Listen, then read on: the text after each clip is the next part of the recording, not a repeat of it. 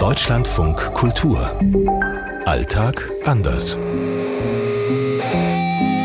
In Rio ist es jetzt 3.40 Uhr, mitten in der Nacht. Hier in Neu-Delhi ist es 12.10 Uhr. Es ist 7.40 Uhr hier in Rabat. 14.40 Uhr in Shanghai. In Prag ist es 7.40 Uhr. Heute Goldkettchen.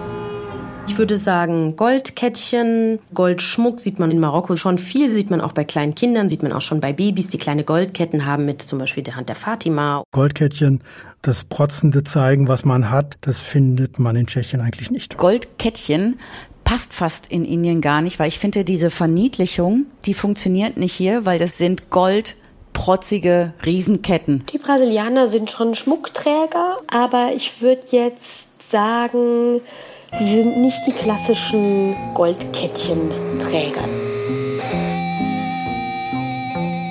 In China ist es so, dass Goldkettchen ich da weniger sehe als Statussymbol jetzt, aber wenn es dann um Schmuck geht, würde ich eher sagen, dass Jade etwas sehr Wertvolles ist. Man kennt es vielleicht, der grünlich schimmernde Schmuckstein, der sehr gerne getragen wird. Wenn man jetzt auf die Suche geht nach so einem Schmuckstück, dann wird auch immer sehr akribisch geguckt, ja, ist das denn wirklich echt? Und da gibt es dann Leute, die kennen sich dann vermeintlich aus. Ist vielleicht so ein bisschen wie bei Gold. Es ist ein absolutes Statussymbol, vor allen Dingen im Süden von Indien. Je dicker die Kette, desto wichtiger der Mann.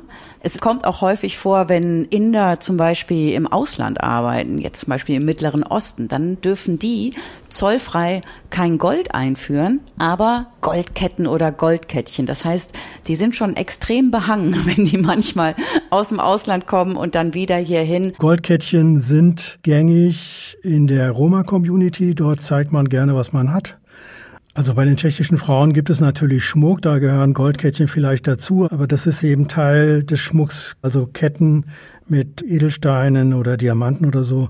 Das sieht man schon bei Gesellschaften oder in der Oper.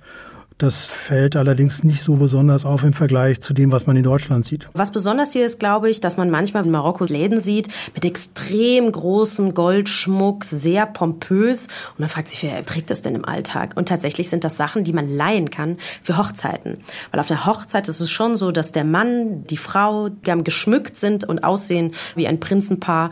Dann gibt es riesige Ohrringe, die die Ohren langziehen. Es gibt sowas wie eine Art Krone oder eine Tiara. Also viele Ringe, viele Goldarmreifen. Das gilt dann schon als schön. Wenn Sie als Mann in Rio aus einem dicken Auto steigen, dann haben Sie bestimmt auch eine dicke Uhr ums Handgelenk. Also das sind natürlich hier auch die symbolträchtigen Rolex-Uhren. Natürlich hat man auch dieses dünne Kettchen ums Hals. Da unterscheidet sich Brasilien, glaube ich, gar nicht so jetzt unbedingt von anderen südlichen Ländern. Ich sag mal Italien oder Spanien.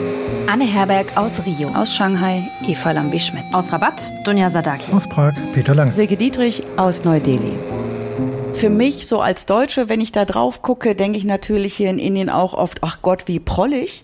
Aber dadurch, dass das so viele Männer haben und aus indischer Sicht überhaupt nicht prollig ist, ein Goldkettchen zu tragen, braucht man da, glaube ich, dringend den anderen Blick für oder Menschen, die einem das erklären, weil das wirklich ein Statussymbol ist und für viele sehr, sehr wichtig.